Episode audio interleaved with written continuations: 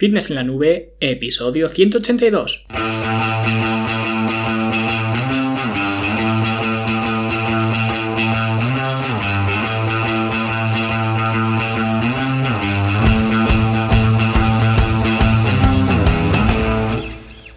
A todos un viernes más aquí a vuestro podcast, a Fitness en la Nube, donde hablamos de fitness, de nutrición, de entrenamiento y donde cada viernes, cada semana os traigo las técnicas, consejos, estrategias, trucos y como lo queráis llamar para que construyáis un mejor físico y tengáis un estilo de vida más activo y más saludable.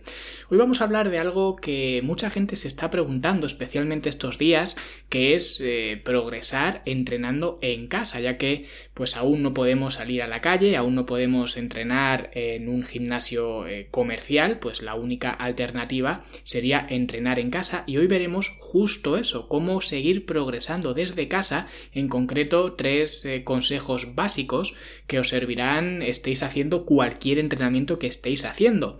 Y antes de comenzar os comento como siempre lo que ocurre dentro de la academia y lo que ocurre es que estamos ya en la recta final del curso de finishers, ya no me queda casi ningún finisher por eh, grabar y el siguiente curso, como ya os avancé hace unas semanas, eh, que empezaré a prepararlo la semana que viene si no ocurre nada, será sobre cómo montar un gimnasio en casa. Os enseñaré eh, pues lo que he hecho yo, que es el gimnasio que tengo yo ahora mismo, os contaré por qué está dispuesto de esta forma, por qué he elegido estos materiales y por qué creo que es el gimnasio más completo que puede haber al precio que tiene para que cojáis eh, ideas si es que queréis eh, montar el, vuestro. De hecho, os animo también a que me enviéis vuestras eh, fotografías de vuestros gimnasios particulares en casa, los que estéis entrenando en casa, que algunos alumnos ya me las estáis enviando y me gusta mucho ir viendo pues cómo lo tienen los demás organizado, así que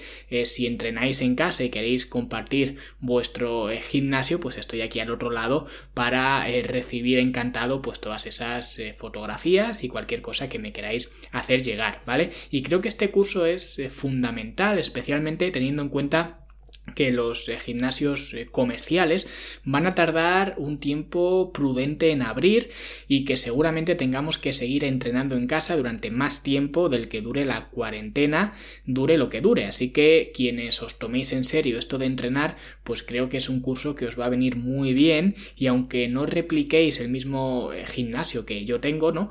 Pues que tampoco se trata de eso porque no todo el mundo podrá, pero al menos que cojáis la idea de por qué está todo conforme está y digáis, eh, ah, con esto así puedo hacer esto, puedo hacer lo otro, ¿no? Que tengáis, digamos, una eh, referencia y que podáis, coger, eh, podáis coger ideas, ¿no? Así que si queréis aprender, pues a construir un gimnasio en casa, aprender a entrenar, a comer de forma adecuada para alimentar esos entrenamientos y en definitiva para optimizar vuestro estilo de vida, que creo que es algo a lo que todos nosotros deberíamos aspirar, pues en fitnessenlanube.com tenéis toda la información. Y ahora sí vamos a ver eh, cómo podemos entrenar en casa y seguir progresando, porque creo que hay tres cosas fundamentales que especialmente son importantes para las personas que de forma habitual entrenan en gimnasios y prefieren entrenar en gimnasios, porque para estas personas entrenar en casa ahora mismo no es una decisión, es una imposición. ¿Vale? Y muchas veces cometemos el fallo de querer entrenar de la misma forma que entrenamos en el gimnasio, pero en casa. Y eso, de forma general, es complicado, porque un gimnasio, eh, un gimnasio que sea comercial, un gimnasio eh, privado, digamos, eh, cuenta generalmente con más recursos de, lo que, de los que cuentas tú en casa, así que es necesario hacer unos pequeños ajustes. Y el primer ajuste, que entiendo que no será posible para todo el mundo, pero es tener un eh, lugar dedicado a entrenar dentro de casa. Esto, como digo, puede no ser posible para todo el mundo, pero sí que es posible para mucha gente. Una habitación de invitados, un sótano, un patio incluso, ¿vale? Cualquier sitio, pero que esté destinado a ese fin solamente.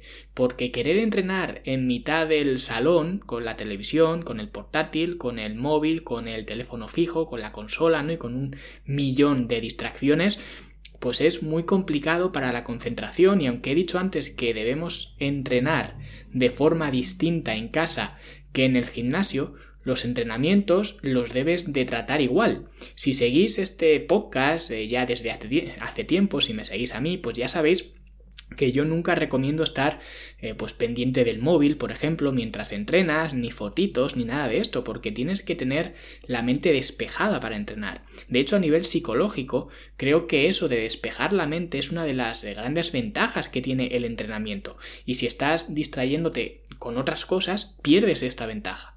Así que los que podáis construir un entorno en casa libre de distracciones donde podáis entrenar tranquilamente donde asociéis el estar ahí con entrenar. Igual que por ejemplo no me gusta a mí particularmente eh, pues eh, ver la televisión desde la cama en la habitación y seguramente muchos de vosotros o puede que incluso todos lo hagáis porque es algo muy extendido, ¿no? Pues a mí no me gusta porque eh, prefiero asociar el dormitorio a dormir y como mucho a leer, pero no querer asociarlo al ocio, ¿vale? A jugar con la consola, a ver Netflix, a trabajar incluso con el portátil, ¿vale?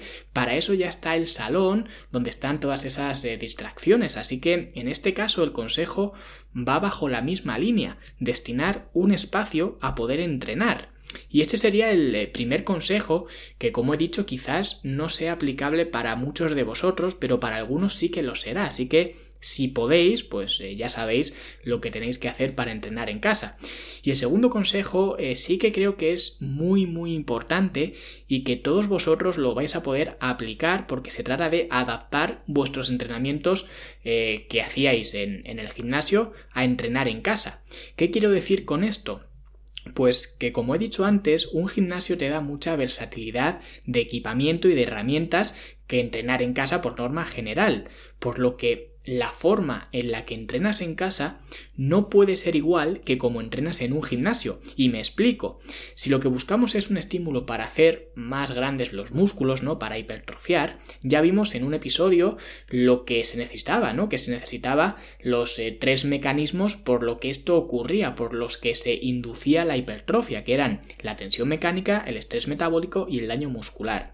De los tres, el que más potenciamos en un gimnasio suele ser la tensión mecánica. O dicho de otra forma, muy eh, simplista e incluso eh, técnicamente e incluso incorrecta, ¿no? Que sería el peso que movemos, ¿vale? Pero ahora no podemos confiar en la tensión mecánica porque el equipamiento que tenemos en casa es más limitado por norma general, por lo que debemos poner nuestros esfuerzos en los otros dos, tanto en el estrés metabólico como en el daño muscular. Y por eso, entre otras cosas, en el programa En Forma en Casa de la Academia se agrupan distintos ejercicios y se hacen algunas técnicas que son un poco eh, más específicas para lograr estimular la musculatura por estas dos vías, ¿vale? Y esto es muy importante especialmente para la gente que ya tiene mucha experiencia entrenando, porque si tú estás acostumbrado a estar en un gimnasio y a coger las mancuernas, digamos, de 35 kilos para hacer eh, press de pecho, ¿no? Y ahora tienes que entrenar en casa y solo tienes, pues, un juego de estos de mancuernas ajustables que suelen pesar, pues, 10 kilos cada una, ¿vale? Más o menos. No puedes pensar en hacer las mismas repeticiones que venías haciendo antes. Y esto es algo eh, que a un par de personas de mis clientes que son bastante avanzados, ¿no? Se lo he tenido que decir y que recalcar que aunque el programa en forma en casa, que es el que están haciendo ahora todos, ¿no? Todos eh, mis clientes que entrenan en gimnasios, o la mayoría, por no decir el 95%, pues han pasado el programa en forma en casa. Y ahora, aunque el programa en forma en casa te diga que de un ejercicio tienes que hacer entre 15 y 20 repeticiones, por ejemplo, si tú haces 20 repeticiones y puedes hacer más, no te pares, sigue haciendo, ve hasta el fallo. Y me da igual que el fallo esté en las 30 repeticiones, en las 40 o en las 50, me da igual, pero si quieres estimular la musculatura, debes ir hasta el fallo, al menos hasta el fallo técnico, incluso en estas circunstancias, quizás también hasta el fallo mecánico. ¿Por qué? Porque no hay forma de que puedas incrementar la carga, porque se supone que ya has puesto toda la carga que tienes en casa y aún así las 20 repeticiones con esa carga máxima a la que puedes acceder en casa, esas 20 repeticiones se te quedan cortas. Entonces tienes que ir más allá. Y esto no ocurre en el gimnasio, al menos de forma habitual, a lo mejor en alguna máquina específica te ocurre que consigues cargar todo el peso que hay y se te hace eh, pues bastante ligero, pero de forma habitual esto no ocurre. Y de hecho esa es una razón de que yo en mis eh, programas de trabajo, los programas de entrenamiento que diseño, casi siempre utilizo rangos de repeticiones También utilizo otras estructuras como series lineales, pirámides ascendentes, descendentes, ¿no? Pero lo que más utilizo son rangos, porque esos rangos me permiten tener una referencia de la carga que tengo que escoger.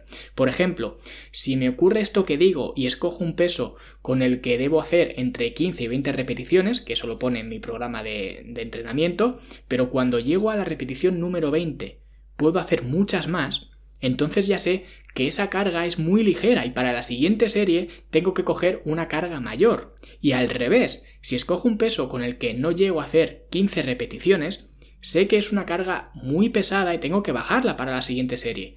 Por eso me gustan los rangos de repeticiones, porque me dan esa referencia. Y en un gimnasio, eh, pues puedo ajustar mucho mejor la carga, pero en casa quizás no, dependiendo, lógicamente, del equipamiento que tenga y de la experiencia que tenga yo. ¿Vale? Si yo estoy haciendo press de banca y toda la carga que tengo son 10 kilos por mancuerna, eh, cuando yo estoy acostumbrado a coger 35, no puedo hacer 18, 19, 20 a la ya. No, tienes que ir hasta donde puedas. Si son 60 repeticiones, pues 60, pero no te puedes parar en la 20 porque en el programa diga de 15 a 20, ¿vale? Y esto es un error que comete casi todo el mundo y que cuando eh, yo entrenaba gente de forma eh, personal, digamos, era algo que me encontraba siempre. Una persona haciendo una serie y en mitad de la serie que me pregunté ¿cuántas repeticiones tengo que hacer? ¿Cómo que cuántas repeticiones tienes que hacer? ¿Todas? todas las repeticiones que puedas. Los músculos no entienden de el número de repeticiones, entienden de estímulo. Y si en mitad de una serie me estás preguntando que cuántas repeticiones tienes que hacer, eso es que estás levantando un peso de risa. Y esto es algo que a mí también me ocurría cuando empecé. Yo, eh, uno de los entrenadores que tuve al principio de, de comenzar a entrenar, cuando yo le hacía alguno de estos comentarios durante una serie, mientras que yo estaba levantando el peso, el tío, mi entrenador, no me contestaba. No me decía nada. Y para la siguiente serie iba directo y me ponía otro par de discos o me traía unas mancuernas más grandes y me decía, si te quedan fuerzas para hablar en mitad de una serie, es que estás levantando poco peso. Y es totalmente cierto, porque cuando usas un peso adecuado, no tienes fuerza para hablar y no te puedes concentrar en ninguna otra cosa que no sea levantar el peso que, que estás moviendo. Por eso cuando hay mucha gente que me dice, eh, tío, escucho tus podcasts en el gimnasio mientras entreno y me encanta, me motivas muchísimo. Pues esto es una sensación para mí un poco agridulce, porque la gente que está haciendo esto no se está esforzando en el gimnasio como debería. Yo me alegro mucho porque escuchan mis eh, episodios y les gusta lo que digo y cómo lo digo y demás, pero tengo esa sensación eh, agridulce porque la gente que hace eso no se está esforzando como debería. ¿vale? Porque yo sé que cuando estás entrenando fuerte, no puedes prestarle atención a un podcast o a un audiolibro, ¿vale? Y no hay nadie que le guste escuchar podcasts y audiolibros más que yo, que siempre que voy por la calle voy con el pinganillo puesto que parece que, soy sordo, ¿no? Pero dentro del gimnasio también llevo pinganillo, pero estoy escuchando música, no escucho podcast, no escucho eh, libros porque no podría absorber la, la información, ¿vale? Y si pudiera absorberla, eso significaría que no estoy entrenando lo suficientemente duro. Porque de hecho, hace unas, eh, unas, semanas, ¿no? Pues mi cuñada, que también va al gimnasio y entrena eh, por su cuenta, me preguntó que cómo sabía ella o cómo podía saber el peso que debía usar para cada ejercicio. Porque claro, si usas eh, rangos de repeticiones, como he dicho antes, pues es un concepto fácil y por eso lo utilizo tanto, ¿vale? Porque es muy fácil de explicar. Si con una carga X puedes hacer más repeticiones del límite superior del rango, tienes que subir el peso. Y si no puedes hacer más del límite inferior, tienes que bajarlo. Pero cuando en una eh, rutina de estas que te dan en los gimnasios, que supongo que será eh, de las que hace ella, pues te dicen eh, sentadillas 3 por 12, 8, 6, por ejemplo, ¿no? Claro, ahí es más difícil ver qué peso debo escoger. Pero los que ya me conocéis, pues sabéis que soy un tío bastante simple y le di una respuesta al, al, igual de simple que soy yo, ¿no? Una respuesta que puede servir a todos vosotros, que os puede servir para saber cuánto peso utilizar. Y solo tenéis que haceros una pregunta, que es esta. Eh, si me hubieran dado mil euros por cada repetición extra que hubiera hecho, ¿cuántas repeticiones podría haber completado? Y claro, esto te da otra perspectiva y a lo mejor piensas, hombre, por mil euros la repetición, pues quizás hubiera hecho dos, tres repeticiones más. Y vale, esto está perfecto. Uno, dos, eh, tres repeticiones es algo ideal. Ahora, si me dices que podrías haber hecho 10 repeticiones más por 1000 euros la repetición, pues esa serie no te ha servido de nada. La puedes contar si quieres como calentamiento. Así que, por norma general, más de 3 repeticiones eh, más adicionales, ¿no? A 3.000 euros, que sería, ¿no? Lo tomaría como un calentamiento. Así que en casa tenemos eh, mucho menos material, menos recursos, pues entonces se hace incluso más importante que vayamos muy cerca del fallo, porque los pesos y los eh, recursos que tenemos son más limitados. Así que en lugar de utilizar los rangos de repeticiones como referencia, si vemos que somos muy avanzados y con la carga máxima que podemos acceder nos pasamos de esos rangos, tenemos que ir al fallo, ¿vale? Tenemos que ir al fallo en todo, tenemos que sobrepasar ese rango. Y al, eh, el tercer consejo eh, para trabajar en casa, ¿vale? Sería utilizar un equipamiento básico. Y yo no tengo nada en, en contra de trabajar con eh, solamente tu peso corporal, pero creo que tiene bastantes limitaciones. Y no quiero echar por tierra la calistenia, por ejemplo, que digamos que sería el arte de trabajar con tu, con tu propio cuerpo, ni nada de esto, pero la mayoría de la gente que me escucha y mis clientes no están para hacer calistenia, al menos no de forma ideal porque modificar la carga de tu propio peso corporal es algo muy complicado. Y estamos de acuerdo en que los ejercicios con peso corporal, igual que en el eh, resto de ejercicios, pues cuentas con progresiones y con regresiones.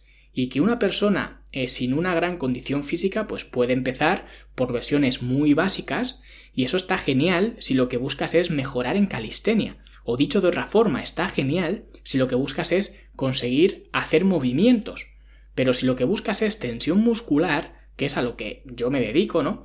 El peso corporal no te da mucha flexibilidad a la hora de hacerlo. Por eso en el programa En Forma en Casa de la Academia tenemos un equipamiento que yo considero que es lo mínimo para alguien que quiera trabajar sus músculos en casa.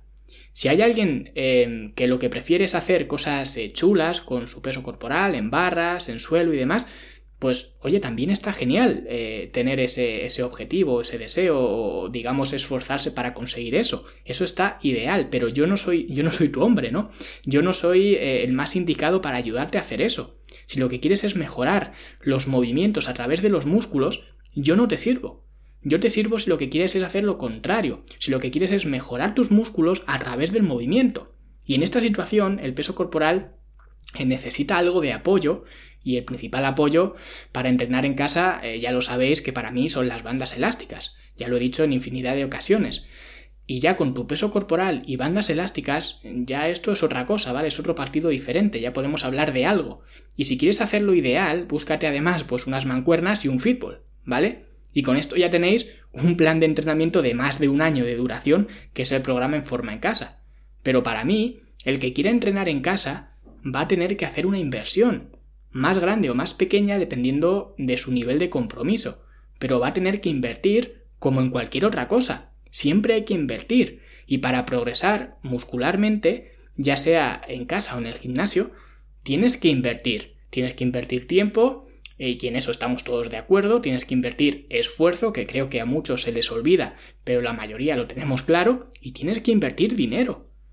Esto es un hobby como cualquier otro, y yo antes, eh, para los que no lo sepáis, yo era DJ, ¿vale? Yo empecé a pinchar con un amigo mío y conforme eh, nos íbamos enganchando más y más, empezábamos ya, digamos, a tener un retorno porque empezábamos a pinchar en, discotecas y ya nos pagaban y demás, pues conforme íbamos eh, recibiendo más dinero de este hobby, pues nos lo íbamos gastando en más equipamiento, íbamos comprando más y más equipamiento.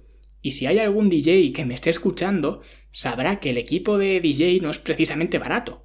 ¿Vale? Y recuerdo que mi amigo y yo, cuando nos comprábamos algo y nos dejábamos a lo mejor 500 eh, euros en un CDJ o en una mesa o lo que sea que nos dolía en el alma, decíamos eh, que ojalá pues nos hubiera dado por otro hobby que sea más barato. Pero luego lo pensábamos y veíamos que en cualquier hobby puedes gastarte todo el dinero que quieras. Siempre decíamos que nos podía haber dado por hacer running, ¿no? Eh, que con unas zapatillas ya lo teníamos todo hecho, en lugar de tener que gastarnos toda esa pasta en, en equipo para pinchar. Pero en realidad nos estábamos equivocando, porque sea cual sea el hobby que tengas, siempre puedes gastar más. El que hace running no se compra unas zapatillas de 50 euros, que a lo mejor eran las que llevábamos nosotros, sino que se compra unas de 150 o 200 o vete tú a saber, ¿no? Y el que hace ciclismo no sale con la bici que le regalaron en su primera comunión, como salía yo. El que hace ciclismo, y es su hobby, se compra una bicicleta en condiciones, y cuando puede ahorrar, se la cambia por una más cara, porque en cualquier hobby que elijas, siempre vas a poder invertir más, ¿vale? No hay, no hay un techo, digamos. Y en el entrenamiento ocurre exactamente igual. Siempre puedes invertir más, pero no es gratis. Así que, si quieres entrenar en casa, hazte a la idea de que vas a tener que invertir. Más o menos, pero vas a tener que invertir. Así que por eso yo siempre recomiendo el equipamiento mínimo y por eso diseñé el programa en forma en casa alrededor de ese equipamiento mínimo. Primero porque creo que es lo mínimo necesario y segundo porque solo quiero dentro de la academia a gente que esté dispuesta a invertir. Y si hay alguien que dice, eh, ah, vale, me apunto y sigo las rutinas de este tío a ver, a ver qué tal, a ver qué tal van, pero no me quiero gastar ni un euro. Entonces a mí no me interesa. Vete a YouTube y pon rutinas para hacer en casa y ya está. Porque lo que yo quiero es gente comprometida, gente que esté dispuesta a invertir, gente que entienda que esto no es un capricho, que es un cambio en su estilo de vida y que eso requiere una inversión de tiempo, de esfuerzo y de dinero. Y el que no lo entienda, pues a YouTube y no pasa nada, tan amigos y ya está. Pero una cosa que tenemos que tener clara, todos, es que lo gratis no se valora. Y esto es un hecho. Si yo te digo eh, que para hacer esto eh, no te va a costar nada, ni tiempo, ni esfuerzo, ni dinero, ni nada, esto no se valoraría en absoluto. Y lo podéis ver cada año en las navidades, cuando hacen estas eh, chocolatadas gratis que dan pues casi en todos los municipios, los ayuntamientos y demás, ¿qué es lo que ocurre? Que la plaza del pueblo, del sitio que sea, se llena de churros y de chocolates casi ni empezados. La gente se los deja por la mitad o incluso menos, ¿vale? ¿Por qué? Pues simplemente porque son gratis. Y eso durante el año no ocurre. El que va a una churrería y se pide un chocolate se lo bebe entero, pero no lo tira. Y a lo mejor te está costando un euro, que no es eh, prácticamente nada, pero ya no es gratis. ¿Vale? Pues con esto ocurre igual. Yo trato de mantener alejada lo máximo que pueda a gente que solo quiere cosas fáciles y gratis porque no son mis clientes, ¿vale? Porque sé que esas personas nunca en la vida jamás me van a enviar un mensaje dándome las gracias, como hay mucha gente que hace, por haber conseguido mejorar eh, su físico y su estilo de vida, porque no lo van a conseguir. Así que el que quiera entrenar en casa o en el gimnasio conmigo, que tenga claro que deberá invertir tiempo, esfuerzo y dinero. Y estos tres, eh, ya por ir acabando un poco, pues serían los tres consejos eh, que os recomiendo aplicar durante estos eh, tiempos que tenemos que entrenar en casa. Primero, tener un ambiente y un espacio dedicado al entrenamiento si es que es posible. Segundo, si somos especialmente avanzados y nuestro equipamiento es limitado, ir al fallo en todos los ejercicios. Y tercero, invertir en un equipamiento mínimo, al menos, para entrenar en casa. Y espero que estos eh, consejos os sirvan durante estos momentos y si tenéis cualquier duda y creéis que yo os puedo ayudar, con respecto a vuestro entrenamiento en casa o lo que sea, pues estoy aquí al otro lado para echaros un cable en, lo que pueda. Y como digo, estaros atentos porque en la academia vamos a tener un cursazo de construir un gimnasio en casa y seguro que os va a gustar porque tengo muchas cosas que enseñaros y que comentaros. Así que un abrazo a todos y nosotros nos escuchamos la semana que viene. Hasta luego.